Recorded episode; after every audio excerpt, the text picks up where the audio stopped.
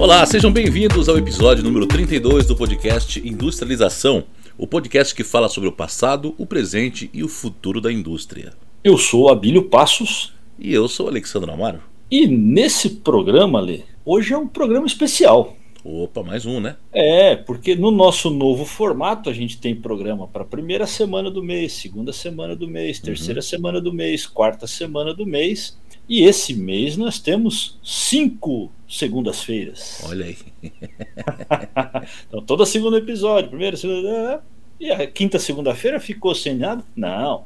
Quinta segunda-feira a gente traz alguma coisa especial. E a quinta segunda-feira do mês é o Halloween. Coincidência, hein? É o Halloween, 31 de outubro, que por acaso é meu aniversário. Olha aí, rapaz. Meus parabéns antecipados, então, Abílio. Obrigado e já sofri muito bullying por ter nascido no dia 31, viu? é, as coisas, as pessoas me perguntavam se eu era mal assombrado, se eu era assombração, né? Imagina, imagina na quinta série, né? A quinta, a quinta, série vem com a gente até hoje, né? Até hoje permanece, né? até hoje o fazer aniversário no Halloween é uma zoeira uhum. na minha vida. Agora, essa questão de assombração é interessante na indústria também, né? Porque aí a gente faz a seguinte pergunta, né, Ale? Uhum. Existe indústria mal assombrada ou azarada? Rapaz, boa pergunta. Você quer dizer assim, fantasmas literalmente dentro da indústria é... ou situações que acontecem com as indústrias que dão a impressão de que ela é azarada ou mal assombrada? Então, ali, é, sabe que todos os fenômenos que o homem não consegue explicar direito, ele classifica muitas vezes como algo transcendental, né? Sobrenatural. Assombração, né? É, o trovão já foi visto como uma assombração. Sim. Né? Os ventos fortes. Então, cara, eu acho que tem as duas coisas aí, hein?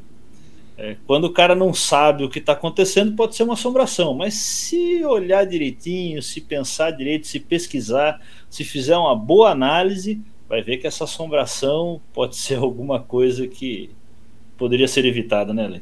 Com certeza, com certeza. Mas conta para nós aí, da onde surgiu esse Dia das Bruxas aí? É, vamos contextualizar, né? Como a gente sempre faz aqui nos episódios, a gente sempre dá aquela introdução para a gente poder entrar no clima do, do assunto, do papo. Né? Vamos entrar no clima do Halloween.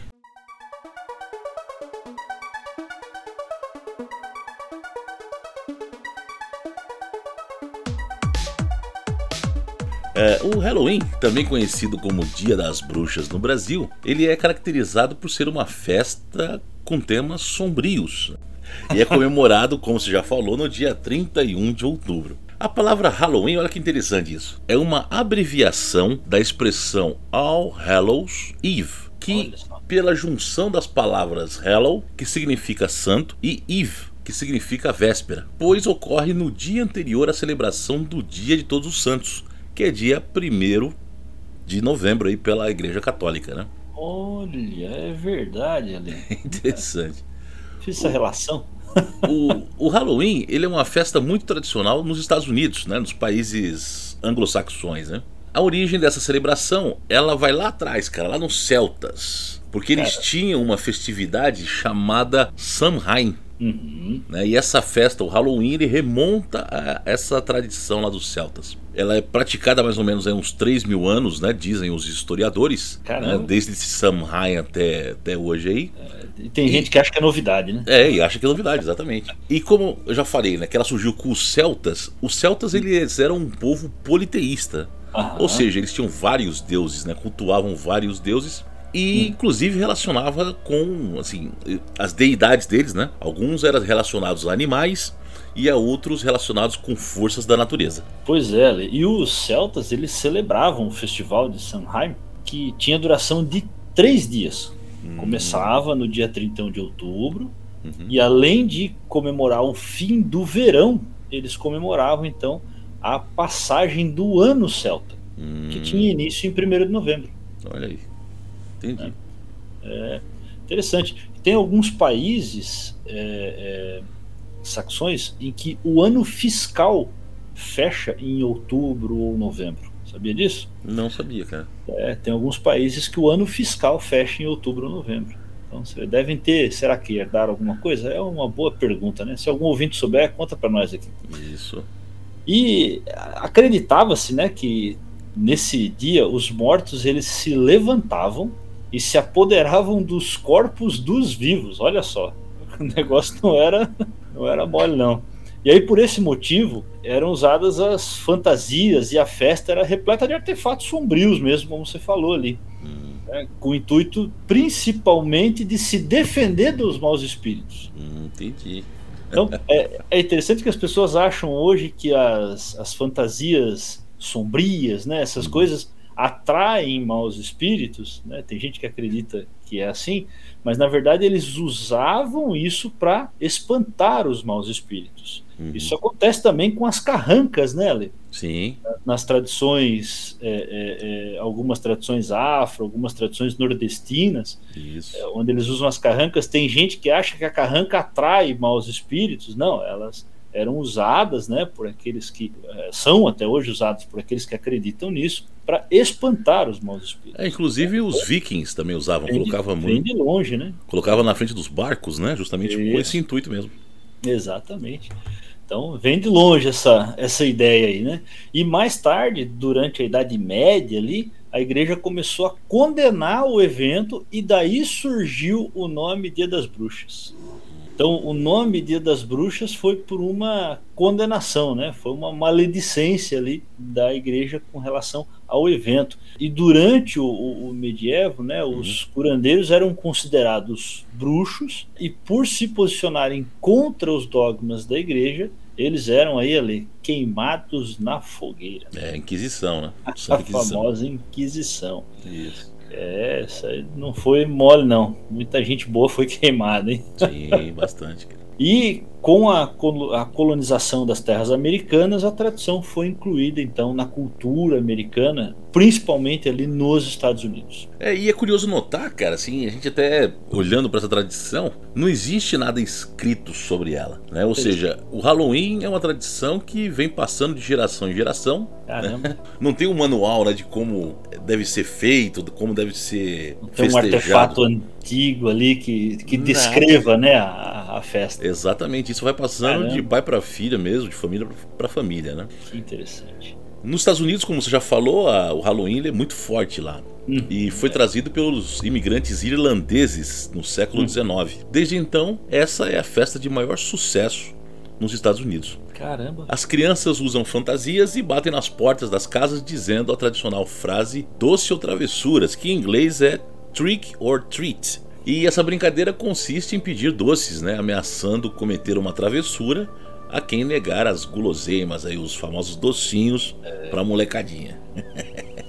Apesar de que dá para fazer doce com travessura, né, Ale? Dá, dá também. Uma vez, uma, uma, vez eu fui numa loja de doces e meu filho quis comprar lá um pacote de bala. Hum. É, essas lojas que vendem atacado e uhum. era, era barato, era muito barato o pacote de bala, mas vinha um quilo de bala. Tá bom, comprei, né? É. Mas a bala era muito ruim, muito ruim. então, eu não lembro mais qual é a marca, o nome. Era ruim demais, ninguém quis comer aquela bala em casa. Hum. Aí quando passou, né, passou um bando de, né, uma turma de criança ali pedindo doce ou travessura, eu dei as balinhas para eles. Depois eles voltaram reclamando que a bala era ruim. Aí eu falei, então, foi um doce com travessura. Eles deram risada. Boa essa daí. Você que pregou a, a peça da molecada. Foi um doce com travessura. Quebrei. É isso aí. É, atualmente, essa comemoração ela possui um grande valor comercial e a data é feriada nos Estados Unidos. Caramba. Legal. Então, o 31 de outubro lá nos Estados Unidos é feriado. Pô, eu tenho que ir pra lá então, que eu não vou precisar trabalhar no meu Exatamente. Legal. Além dos Estados Unidos, a festa ela foi difundida em vários países do mundo, tendo uma forte tradição no Canadá e no Reino Unido. Legal, legal. E aqui no Brasil, Abílio, olha só, foi instituído o Dia do Saci no ano de 2003. Né? Isso foi um projeto de lei que foi aprovado e a ideia é celebrar né? algo que fosse pertencente ao folclore nacional. É. Portanto, no dia 31 de outubro, além de ser Halloween, além de ser aniversário do Abílio, é o dia do Saci Eu também. Saci, olha só. É, não deixa muita gente saber disso, porque vão querer me zoar, ainda mais agora que eu tô com o pé quebrado, né?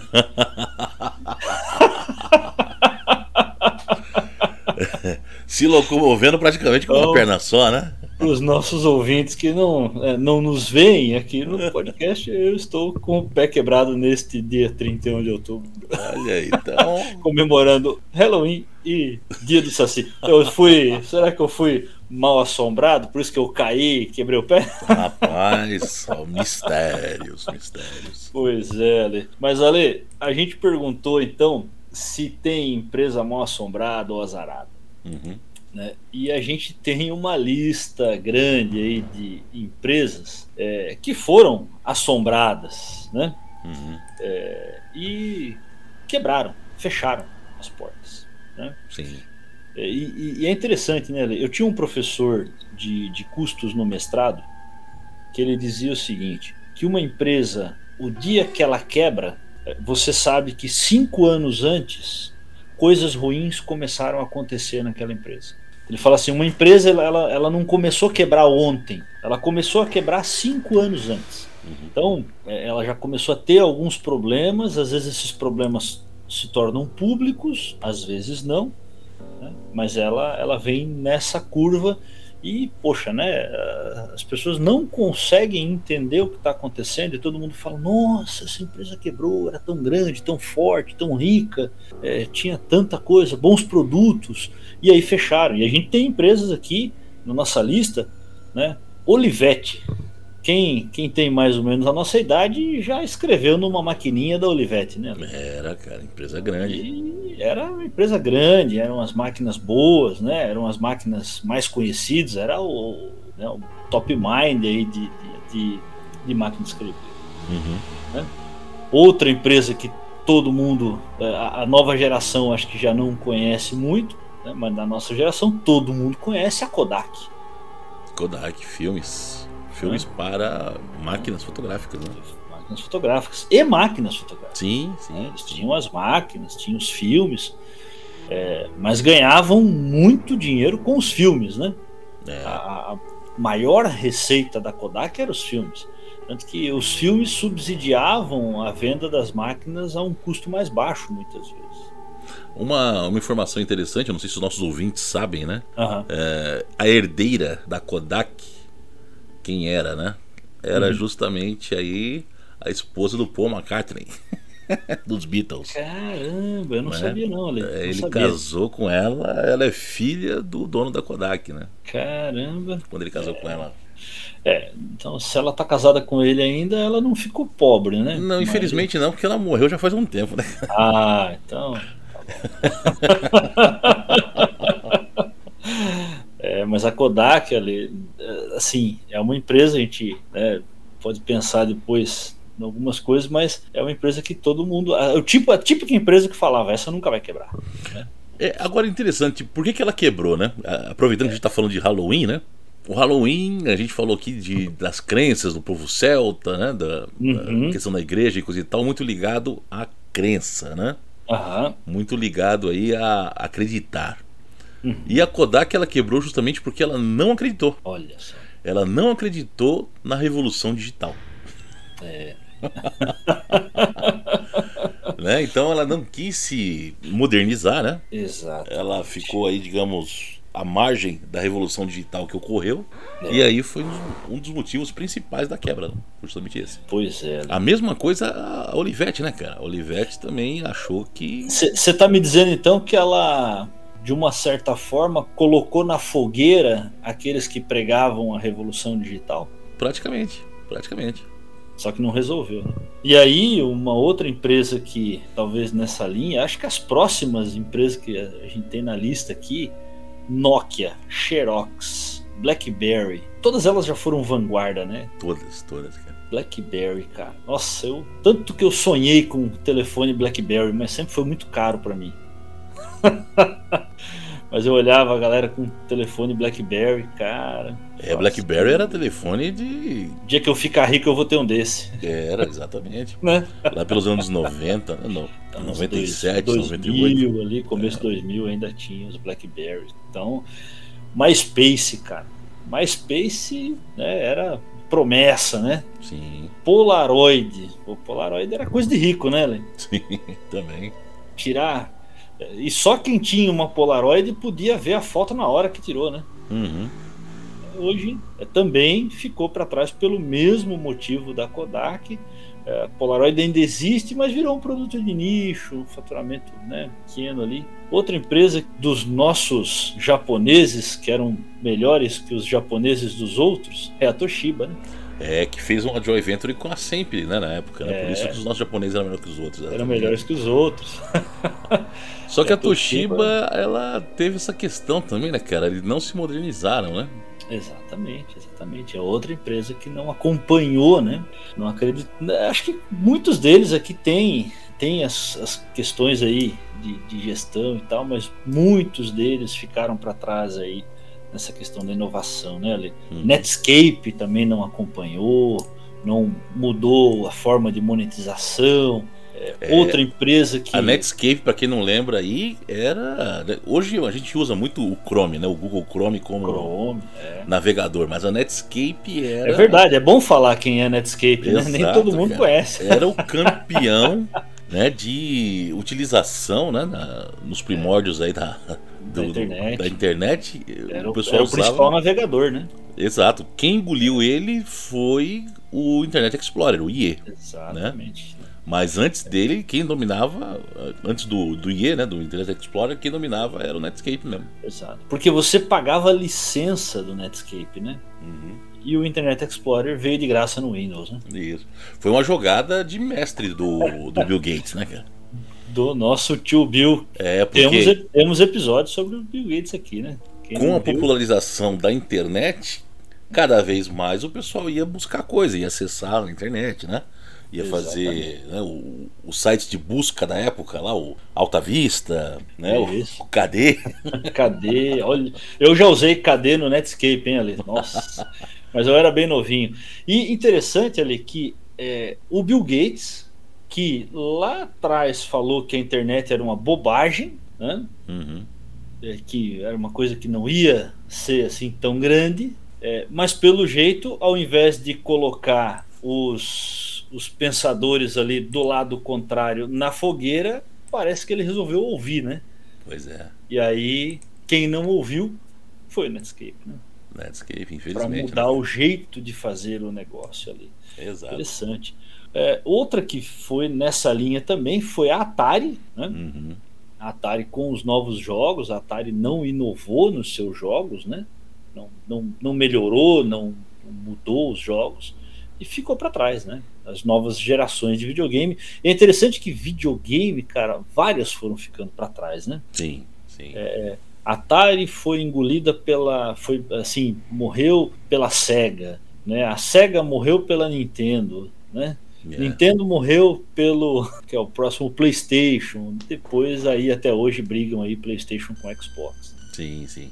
É, é interessante essa essa saga das empresas de videogame, né? É, elas não assim criam, mas não acompanham. Acham que é, é, é, assim fica num status quo ali, né? Seria uma maldição isso, cara? Olha. Ou seria o comodismo? Cara, seria o comodismo uma maldição? Oh, eu tô achando que o caminho é esse, hein? É, cara, né? Tem a questão ali da maldição dos recursos naturais, né? Uhum. Países que a gente tem isso, países que não inovam porque acreditam que os seus recursos naturais são capazes de sustentá-lo mas não pensam que a própria extração do recurso natural demanda inovação, tecnologia para extrair e transformar de forma cada vez mais eficiente, mais barata e respeitando o meio ambiente das pessoas. Está aí a indústria 5.0, da qual a gente já falou, que pensa nisso, e, e os países que não pensaram nisso são donos de grandes reservas de recursos naturais e vivem na pobreza. Então, Exatamente. É, então pode ser, Ale, pode ser, né? Pode ser uma, é, uma questão interessante aí. Ainda vem nessa linha a Compaq, American, American Online, a AOL, né? A AOL, cara, você lembra que vinha nas você comprava uma revista na banca de jornal, vinha o CDzinho Opa, da aula para você acessar a internet. É, exatamente. você pegar o discador deles, né? Exato.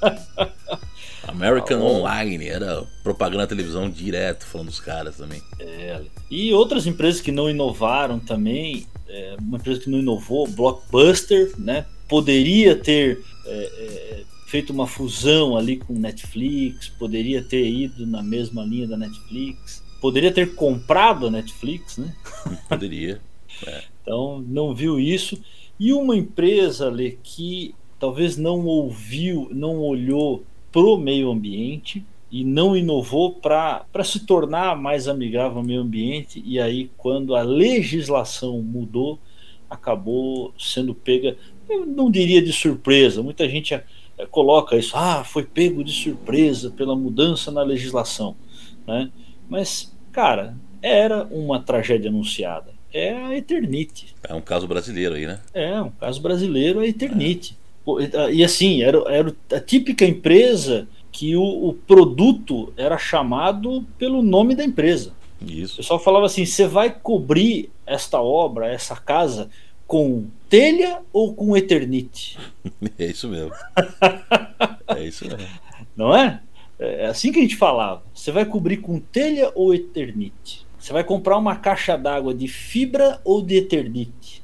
Então, a eternite ela ficou para trás quando mudou, né? Quando a legislação apertou, né, ela acabou tendo problema e demorou porque levava tempo, né, para investir uhum. em pesquisa e desenvolvimento de novos materiais que substituíram, né, ou que substituiriam o amianto. Sim, sim. Né?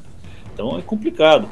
E aí a gente tem dois exemplos ali de assim, aí não assombrou só a empresa, assombrou a população, assombrou um, um povo inteiro. Uhum. O primeiro foi uma grande tragédia, que foi Chernobyl.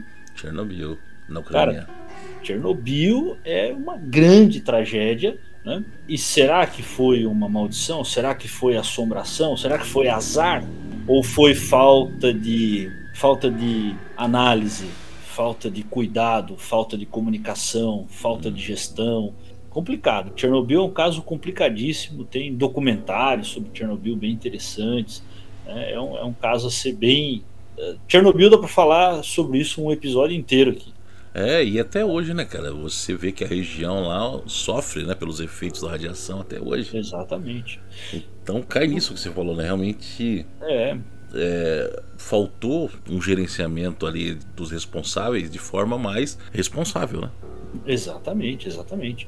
Né? E é interessante ali o seguinte, né? Que a gente teve um caso, aí as pessoas classificam como a, aquela a energia nuclear é perigosa, né? Tem todo uma, um choque de narrativas muito grande disso. Mas aí a gente tem Fukushima, que foi atingida por tsunami, terremoto, uhum. e o problema foi contido de forma exemplar ali. Né? Fukushima é um exemplo que é, ela foi acometida pelo azar, mas existia um preparo para esse azar, vamos dizer assim. É, diferentemente de Chernobyl, né, que não teve uma, digamos, catástrofe natural ali que forçasse uhum. a situação. Né? Uhum. Em Fukushima foi isso mesmo, verdade. Exatamente. Então, se a gente for até classificar, né, é, na questão do azarado, né, que é aquilo que a gente não consegue prever, uhum. é porque a sorte ou o azar é aquilo que a gente não consegue prever, né? Isso. É, é, então, Chernobyl era mais previsível do que Fukushima. Apesar do Japão ser acometido constantemente por tsunami, terremoto, eles já têm uma preparação muito forte para isso, mas ali foi um, assim, foi um, um, um, abalo de proporção muito grande. Foi o porque eu tinha um professor de estatística no mestrado que ele dizia assim, né, qual é a diferença entre estatística e sorte, né? É, estatística é a estatística consegue prever é, neste jogo Uh, né, tinha lá o matemático Oswald Souza falava: neste jogo eh, teremos dois ganhadores na Mega Sena. Neste jogo teremos um ganhador na Mega Sena. Isso é estatística. Isso. E sorte, Ale. Sorte é você ganhar na Mega Sena, você ser um sorte, desses caras. Sorte é esse um ser eu, né? Isso o Oswaldo Souza não consegue prever. Não consegue. Então, olha, nesse ponto, infelizmente, cara, Chernobyl é, não dá para dizer que teve azar.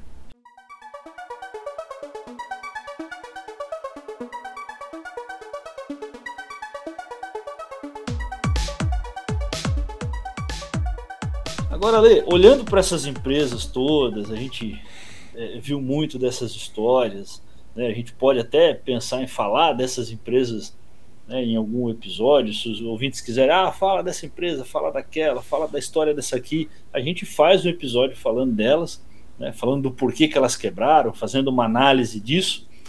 Mas eu quero te perguntar o seguinte, Ale. No seu dia a dia, né, nas suas nas suas consultorias, nas suas andanças aí pelas empresas da vida, né? Uhum. É, como diria nosso amigo é, do desenho, é, em todos esses anos nessa indústria vital. o que te assombra numa indústria? Cara, tem um fantasma que vira e mexe, ele levanta, né? Da, do túmulo dele. para assombrar a gente que é a departamentalização. Véio. Quando você chega numa empresa é. que você vê ali. Uh, praticamente são feudos que existem ali, né? O pessoal de compras é o pessoal de compras e ali ninguém mexe. O pessoal financeiro é a galera do financeiro ali e ninguém toca, né? O pessoal ali da da contabilidade. Então o pessoal se divide ali em feudos, cada um por si. Ah, não, mas o meu trabalho eu fiz. Ah. E agora a bola tá com o outro lá. O pessoal do faturamento que é enrolado. O pessoal da produção que não consegue dar vazão. É. Então não tem essa visão da empresa como um todo. Ah. Né? Não ter essa, esse entendimento de que a organização é um organismo vivo. Uhum. Até trazendo né, aquela uh, aquela fala que a gente trouxe logo no começo, né? Que uhum. os celtas acreditavam que os mortos levantavam do túmulo para invadir o, o, corpo do vivo, né? Uhum. A empresa é um corpo vivo, é um organismo vivo. É, e a departamentalização é justamente esse fantasma que tenta invadir esse corpo vivo para deixar ele é, inerte. Né? Porque é quando você tem esse tipo de ação, cada um defendendo o seu e ninguém pensando no todo, Exato. cara, isso traz um atraso gigantesco para o andamento do negócio. Exato. E, e a empresa acaba não enxergando é, necessidades, acaba não inovando. E é interessante, a, a, departamentalização é o que alguns autores chamam de empresa em silos, né? organização em silos. São aqueles silos é, que são, como você falou, os feudos. Né? Uhum. E, cara, o, o, tem uma coisa interessante que departamentalização já foi uma tendência. É.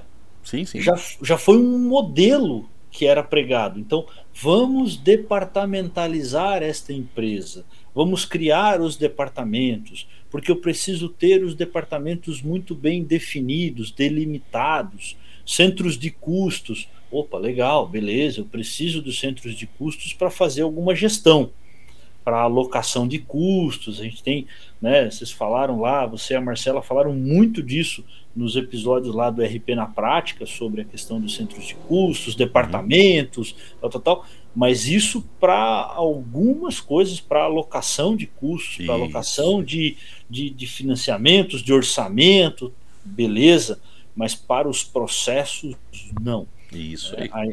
As pessoas têm que conversar dentro da empresa, têm que se comunicar dentro da empresa, senão é, o, o cara da produção, o cara da engenharia não sabe é, é, o que qual é a tendência do mercado, porque ele não fala com o cara de marketing, com o cara de vendas, com o cara da assistência técnica, que está vendo os problemas lá na, na, na ponta, lá no cliente, mas não tem né, não tem comunicação, não tem repasse de informação, isso realmente quebra é, qualquer empresa. Sim, sim. Qualquer empresa. Né? É, e, e, com certeza esses exemplos de empresas que nós falamos aí anteriormente, muitas delas devem ter sofrido também com essa questão, né?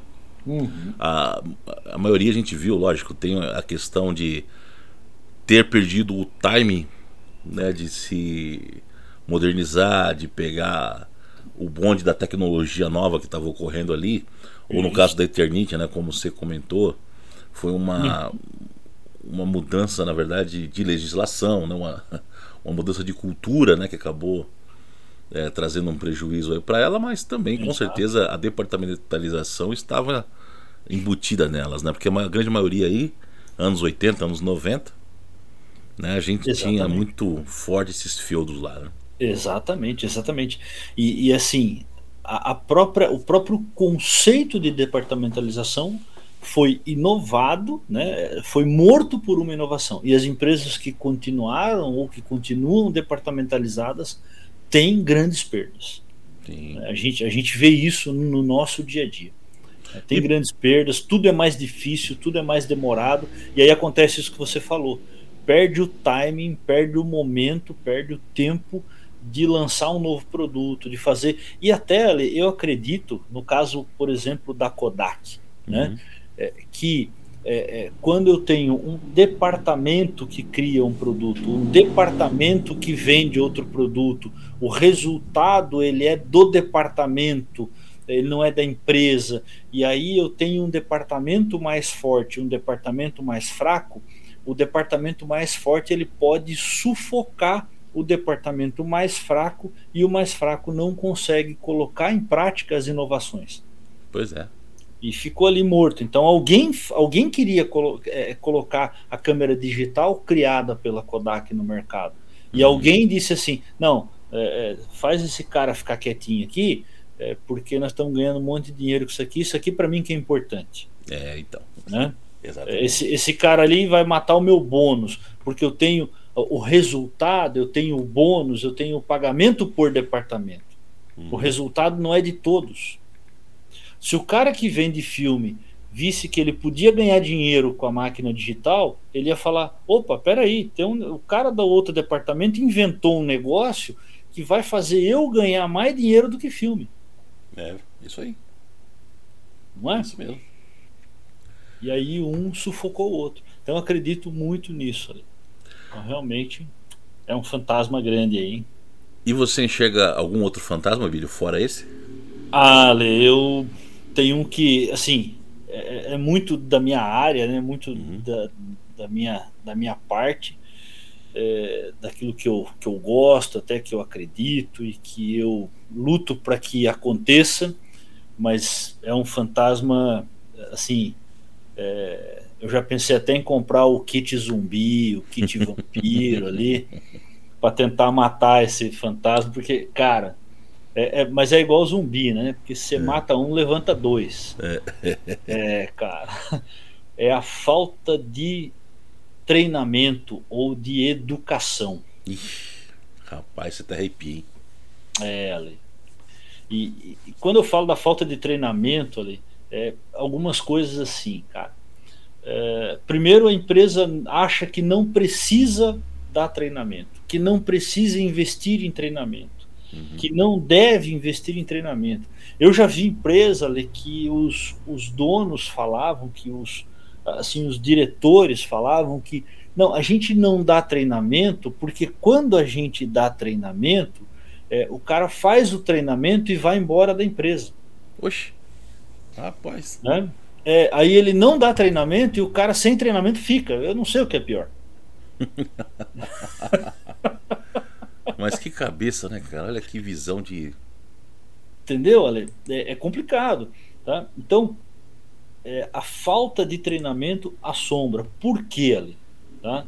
Porque as pessoas tomam decisões ruins, uhum. as pessoas fazem processos errados, né? A empresa tem perdas enormes, Sim. simplesmente porque as pessoas não têm conhecimento necessário para fazer aquele processo, para atuar naquilo que elas estão fazendo. Né? E, e aí a empresa quer contratar pessoas já treinadas, pode até contratar, mas se ela não incentiva e não oferece é, condições para que as pessoas treinem, né, o, a, a, o curso, a faculdade, o treinamento, a pós-graduação, é, o mestrado que o cara fez é, antes dele entrar na empresa, a empresa contratou, e aí ele está ali 10 anos. Daqui 10 anos, o cara está 10 anos atrás em termos de educação e treinamento. Isso. Eu já, eu já vi muito disso por aí ali. Pessoas que tinham uma boa formação, né? É, mas elas pararam, a gente fala isso, né? Uhum. Ah, esse cara, essa pessoa parou no tempo. É verdade. Né? Tá pensando como se pensava 10 anos atrás. Né? Porque a empresa não incentivou, não ofereceu meios para essa pessoa treinar. Né? Para essa pessoa se educar continuamente. Então é, é, é, desse treinamento, dessa educação que eu falo muito. Uhum. Treinamento e educação continuada, que pode ser por vários meios. Né? Pode ser por cursos, é, treinamentos, grupos de prática. Isso. Né, comunidades de prática, a empresa incentivar. É, a gente tem muitas comunidades de prática aí. Né, no, no LinkedIn tem muitas comunidades de prática. Né, a, a pessoa pode interagir com, com, com youtubers, podcasters que estão comunicando muita coisa. Cria-se tem comunidades no WhatsApp que falam de várias coisas. Né. Então, é, é, eu já vi também empresas que não incentivam, né, ou até proíbem o, a pessoa de fazer parte dessas comunidades, porque acha que a pessoa pode estar tá criando um network e aí nesse network ele pode encontrar uma outra oportunidade de emprego. Ah, mas que né? Quando na verdade você está lá fazendo benchmarking com um monte de gente fera, aprendendo com essas pessoas e trazendo conhecimento para dentro da empresa. Exato, porque você vai querer colocar em prática aquilo que você está aprendendo, né? Exatamente. E você exatamente. vai querer colocar em prática onde você está. Exatamente. Não faz sentido você. Ah, tô aprendendo aqui para buscar uma outra oportunidade fora. Pode até acontecer, mas não é o normal, né? É, Lê, só vai acontecer se a empresa. Porque aí é um ciclo. Uhum. Essa pessoa está se desenvolvendo, ela está melhorando para a empresa, ela está trazendo melhores resultados. Então a empresa vai perder este né, participante, esse funcionário, colaborador, se ela não reconhecer esse crescimento desse cara. Sim, de fato. Né? Se ela reconhecer o crescimento dessa pessoa, e aí a gente tem alguns tipos de empresas e alguma, alguns países né, é, onde é muito comum qualquer funcionário de qualquer nível se tornar sócio da empresa, se tornar acionista da empresa. Então o cara tem que mostrar durante algum tempo, alguns anos, uma curva de crescimento. Chega num ponto que não tem mais como você pagar um salário maior, porque o mercado, o salário é ditado pelo mercado. Uhum. Né? Mas aí a empresa começa a oferecer outros benefícios, entre eles que esse cara seja sócio da empresa, seja acionista da empresa.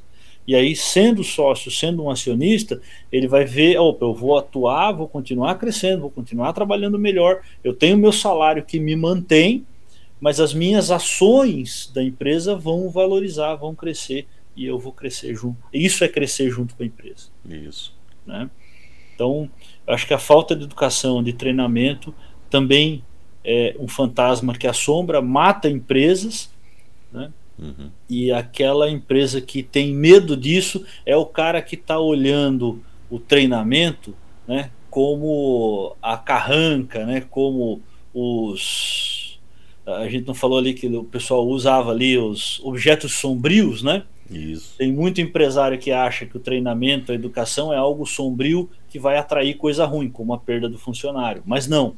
Né? Ele pode ser algo sombrio, mas que vai espantar os maus espíritos, vai espantar o azar da empresa. Exatamente. Exatamente. É. E você, Ali? que mais? Cara, outra coisa que assombra muito são as famosas práticas à margem da lei, né? Ah, cara, isso é bravo. Ou práticas fora da lei. é, exatamente. Eu... E, é, mas quando você fala margem da lei, é, é muito interessante. Né?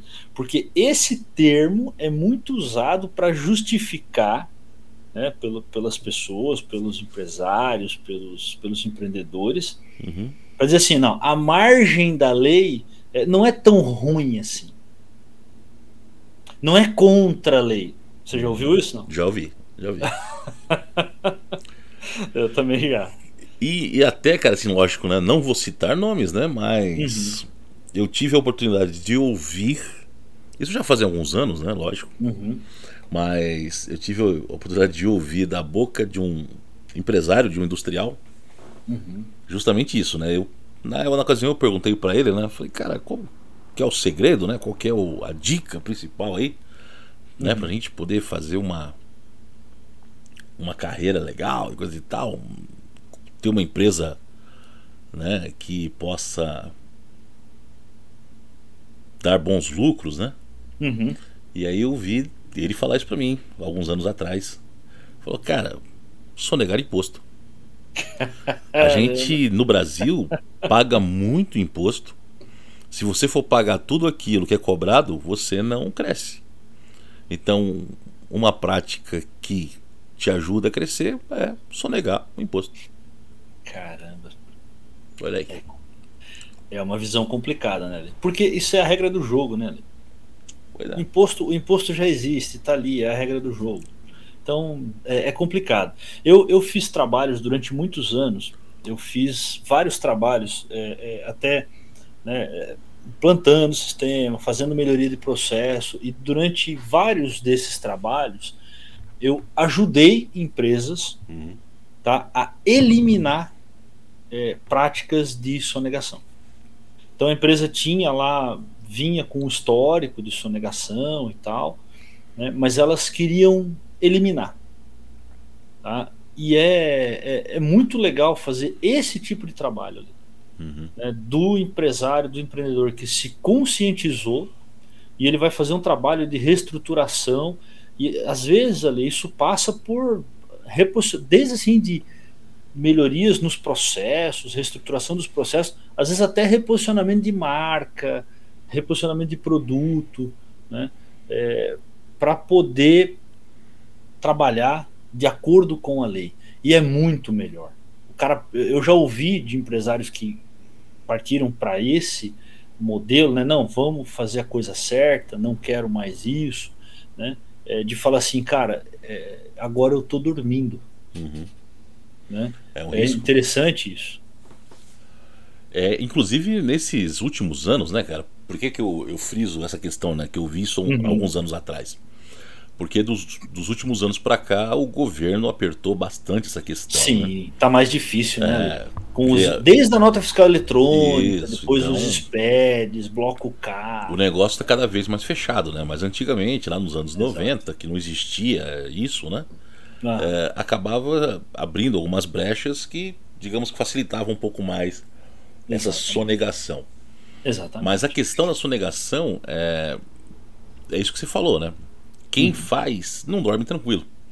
É, não dorme. Eu, eu, tenho dois casos bem interessantes sobre isso. Que assim, o primeiro foi que eu acompanhei ali é, em meados de 2009, 2010, uhum. quando começou a pegar forte a nota fiscal eletrônica.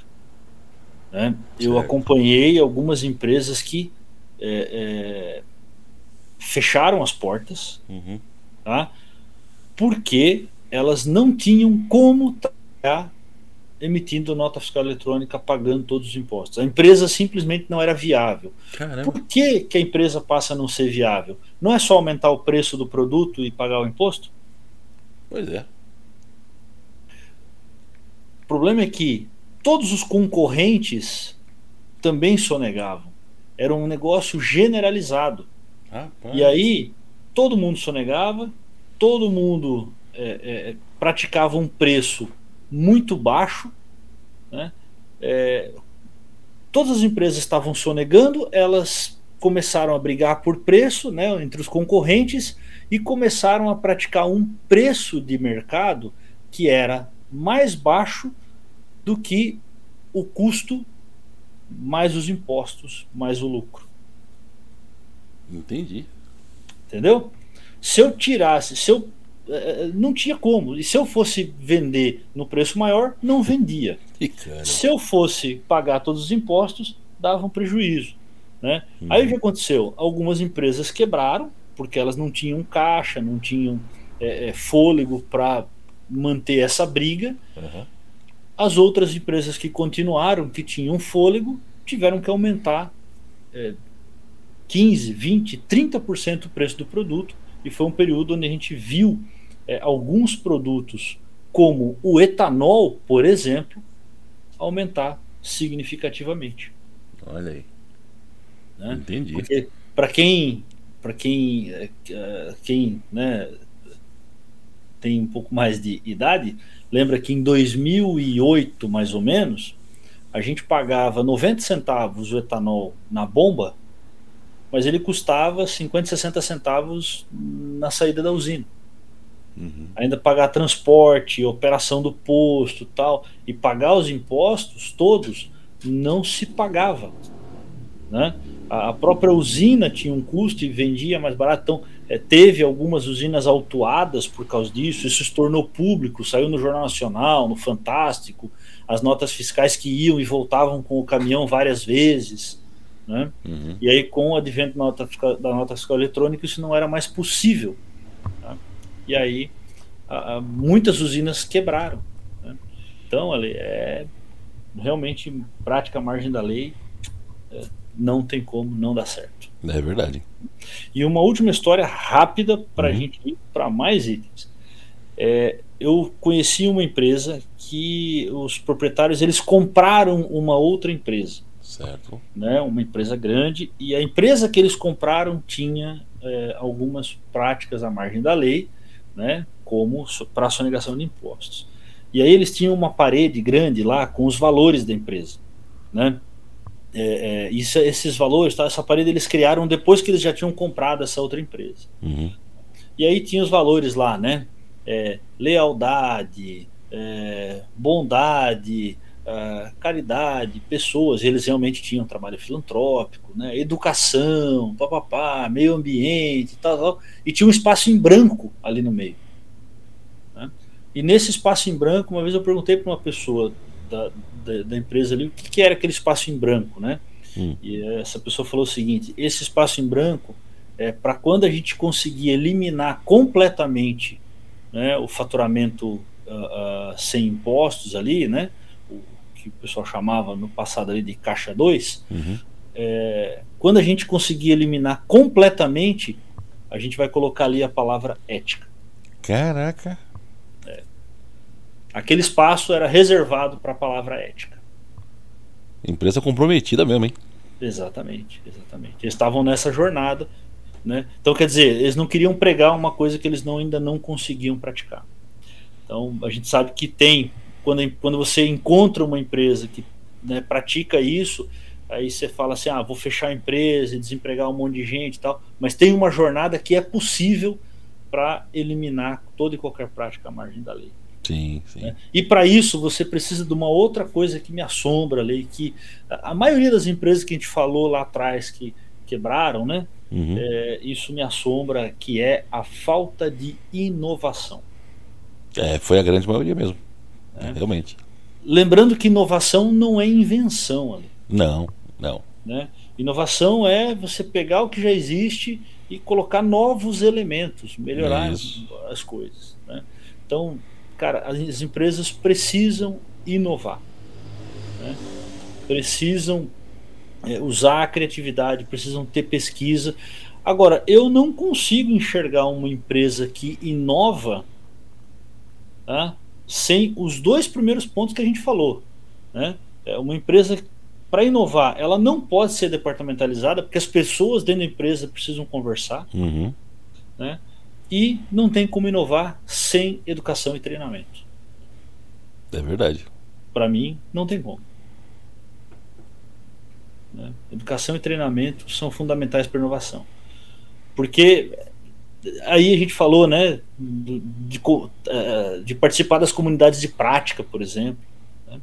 É, de ter contato, fazer benchmark, ter contato com pessoas de outras empresas, uhum. né? fazer network, mas não network para arrumar emprego. Não, a gente faz network para aprender, para trazer conhecimento para dentro da empresa. Isso. E assim a gente inova. Né? A inovação ela está muito relacionada com a melhoria de processos, por exemplo. Com a, a, própria área nossa de consultoria. Né? A consultoria Sim. muitas vezes é para a inovação. Exato. A gente vai para ajudar a empresa a inovar na sua gestão, por exemplo, na sua estratégia. Uhum. Né? Então, sem inovação, não vai para frente. E assim, inovação é um leque muito grande, dá para falar um monte de como inovar, né, os pilares da inovação. Né? Mas é, é, o episódio já está ficando longo. Né? É, e na, na própria palavra, né? Existe uhum. o verbo agir aí, né? A exato, ação. exato, exato. Ação para novo, para o novo, né? Ação para o novo, é isso aí. Ação para o novo, é isso aí. Né? Essa é a ideia que tem que estar tá por trás da inovação, né? Exatamente. Então todas ela, as empresas. Não... É, aí você falou um negócio, cara, interessantíssimo, né? Que muita gente acha que inovação vem da inspiração. né? Que no, inovação é. vem do momento eureka, né? O cara teve a sorte de descobrir aquilo, né? É. Então, e não era. Não é. Não é. Interessante, você, aí você puxou um ponto interessante. Dá, isso muito aí dá, dá pano pra manga, hein? Dá, dá muito papo. E ali, que mais que te assombra, ali? Cara, outro bicho feio também que tem aí na, nas empresas, né? empresas, todos os segmentos, é a falta de melhoria contínua. Cara, melhoria contínua. É, é aquilo que a gente já falou em episódios anteriores, né, cara? O, ah. E é justamente o, a ideia do, do PDCA, né? Que é sempre famoso, a melhoria contínua, né? O famoso PDCA, o DMake. Né? Isso. Né? Os nossos, quem não ouviu, ouça os nossos episódios sobre Seis Sigma, sobre Lean, né, sobre indústria 4.0, indústria 5.0. Isso. Cara, realmente. E, e, assim, né, Ale? A melhoria contínua é aquela historinha do 1% melhor cada dia, né? Isso, é isso aí. É, melhorar de, assim, pouco a pouco. A, a, especialmente as novas gerações ali é, são muito imediatistas, né? Uhum. É, elas não querem. É, elas não querem é, resultados pouco a pouco né?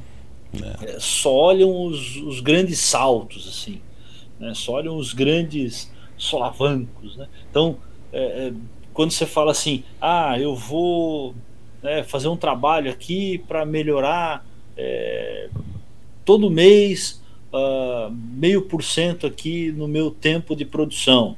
Vai falar assim, uhum. ah, né, bobagem isso aí. Não, mas não vai ter custo nenhum, é uma questão, é só nós vamos estudar a produção, vamos estudar o processo aqui, vamos melhorando um pouquinho. Não, não, você tem que trabalhar para achar um, pulo do gato, né? né? o pessoal quer achar o pulo do gato, aí é aquele gato do, do, do, memezinho, né? Aquele gato desastrado lá, que dá o pulo e não alcança o muro, né? exato, exato. Né? Porque só quer grandes saltos, mas não está preparado para grandes saltos. Né? É, eu acho muito legal uma, uma fala do Usain Bolt, acho que é, uhum. é, que ele fala né, que ele treinou é, quatro anos para correr nove segundos. É. Né? É, e cara, com certeza nesses quatro anos ele ficou todos os dias dando vários tiros daquele de corrida tentando melhorar milésimos de segundos. Uhum. Né? Então, é, é, não tem jeito ali. Eu acho que a melhoria contínua realmente é um negócio que a, a empresa não pode viver sem. Né? Eu acho que a forma como muitos comunicam, né? muitos influencers, muitos coaches aí comunicam é, o modelo startup né?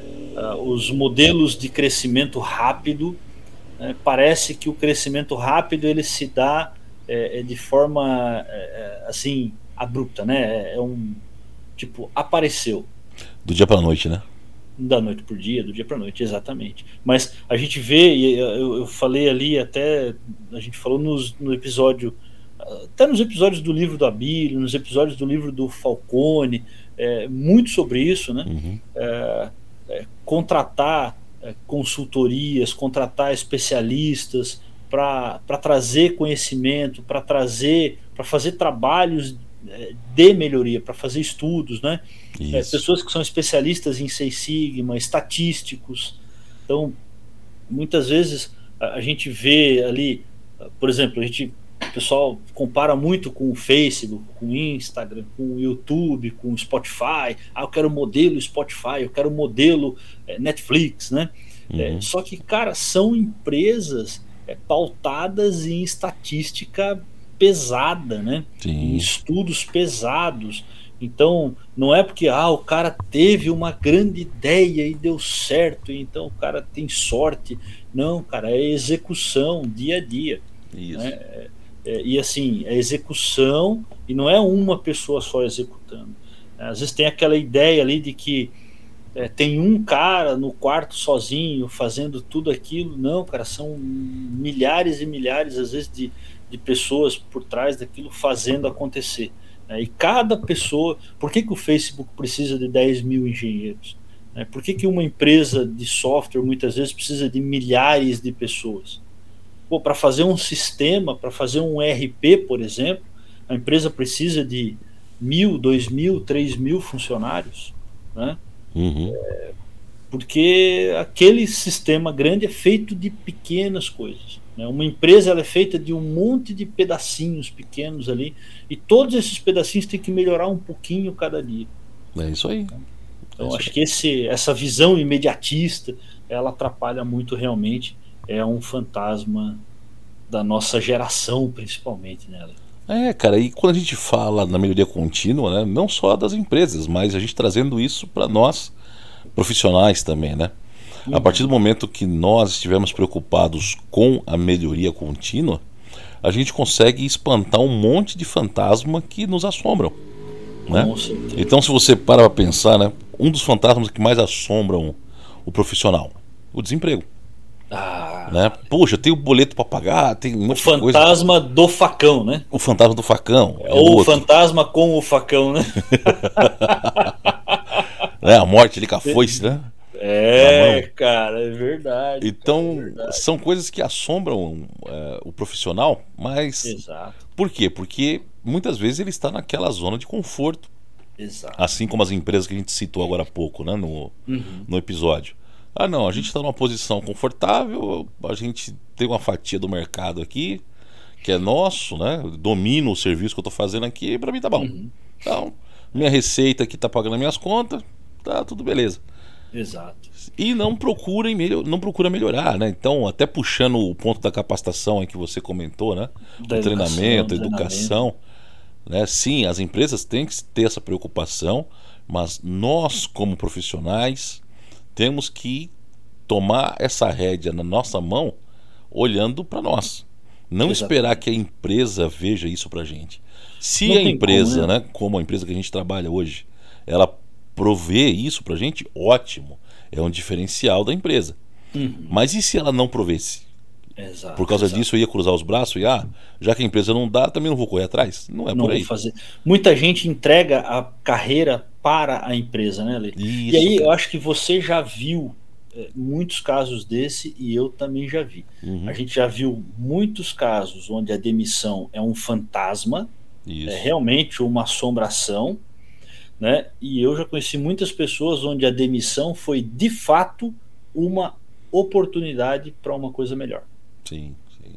Mas você vê claramente ali, você foi falando aí o perfil né, da pessoa, é, é, eu fui olhando alguns colegas é, que é, para os quais a demissão foi uma oportunidade e eram pessoas desse perfil que você falou, que estavam sempre estudando, sempre fazendo algum treinamento, algum uhum. curso, lendo, é, ouvindo bons podcasts, acompanhando bons canais do YouTube. É, porque às vezes o pessoal é, demoniza né, uhum. o YouTube, a televisão, o podcast, né, como é, porque acha que aquilo é só uma ferramenta de entretenimento, a rede social. Uhum. Mas se você souber selecionar uh, os canais corretos, as, as pessoas corretas para você seguir, você vai ter bons resultados no seu processo de melhoria contínua. Sim, sim, até pegando de novo esse gancho né, da questão de você trazer para você essa Uhum. responsabilidade da sua capacitação, do seu treinamento pessoal, isso que você acabou de falar é importantíssimo. Você saber selecionar aquilo que você está assistindo, está ouvindo. Uhum. Uhum. Né? Quando você ouve essas pessoas que têm um trabalho sério, que realmente querem passar conhecimento, né? você automaticamente vai estar absorvendo um conteúdo que vai somar para sua vivência no dia a dia. Então, Exato. de certa forma, você vai ter uma capacitação ali que, né? Digamos, você não teve um, um dispêndio financeiro comparado, por exemplo, a pagar um curso ou uma faculdade, mas você absorveu um conteúdo tão bom quanto fosse pago. Exatamente, exatamente. E essa é a ideia, né, Ale? Sim, sim, exatamente. Muito legal. Ale. E o nosso ouvinte, o que mais que assombra por nós? O pessoal podia escrever pra gente, né? O que Pode. assombra na empresa pra gente é, falar nos nossos próximos episódios, né? Quais assuntos assombram o nosso ouvinte, né? para que a gente possa explorar aí aqui no, no podcast Industrialização. É isso aí, pra gente poder exorcizar esses medos aí. Exorcizar esses maus espíritos que assombram as nossas indústrias, né, Ale? Exatamente. né? E né, acho que até respondendo aquela pergunta do começo lá que, que a gente fez lá, né, cara? Será que existem indústrias mal assombradas, né? empresas mal assombradas? Olha, Ale, eu acho que o azar das empresas, a assombração, é falta de conhecer o que está errado. É. Essa é a minha conclusão com esse episódio. É até parafraseando a Bíblia, né? Aham. Tem um versículo muito conhecido, né? Que Ah, todo mundo, Sei qual que você vai falar. todo mundo fala, todo mundo decora, né? Mas pouca gente Exatamente. entende o que que tá por trás dele, né? Que é o famoso e conhecereis a verdade e a verdade vos libertará. Né? Putz, eu pensei que você ia falar outra, Ale. É mesmo? cara? É, o tolo padece por falta de conhecimento. O Também. tolo padece por falta de conhecimento. Os dois são complementares, Os hein? dois se complementam. né? Porque quando você conhece a verdade do que está por trás dessa situação, então assim, a indústria foi azarada ali, não, né? Essas empresas foram azaradas? Na verdade, não. Não. Na verdade, eles desconheciam, né? Ou mesmo conhecendo, não tiveram a ação rápida de se Exato. adaptar no momento que, que era preciso, né? Para poder virar o jogo, né? exato. É isso aí. É isso aí. Né? Maravilha, muito legal. Ale. Esse episódio foi muito legal. E agora, música de Halloween aí. Opa, vamos lá, vamos colocar aí. Obrigado, pessoal, que ficou com a gente até aqui. Né? Curtam aí o Halloween, doces ou travessuras. E até o próximo Industrialização. Valeu, galera. Até a próxima. Abraço. Você acabou de ouvir Industrialização, o podcast que fala sobre o passado, presente e futuro da indústria. Esperamos que você tenha gostado. Se você perdeu os episódios anteriores, te convidamos a ouvi-los. Para isso, digite Industrialização na busca do Spotify. Tem muito conteúdo bom para você aqui. O Industrialização é uma iniciativa independente com o objetivo de informar e formar opiniões. Este programa foi escrito e apresentado por Abílio Passos e Alexandro Amaro, direção e produção Abílio Passos e Alexandro Amaro, edição Alexandro Amaro. Esta é uma produção independente.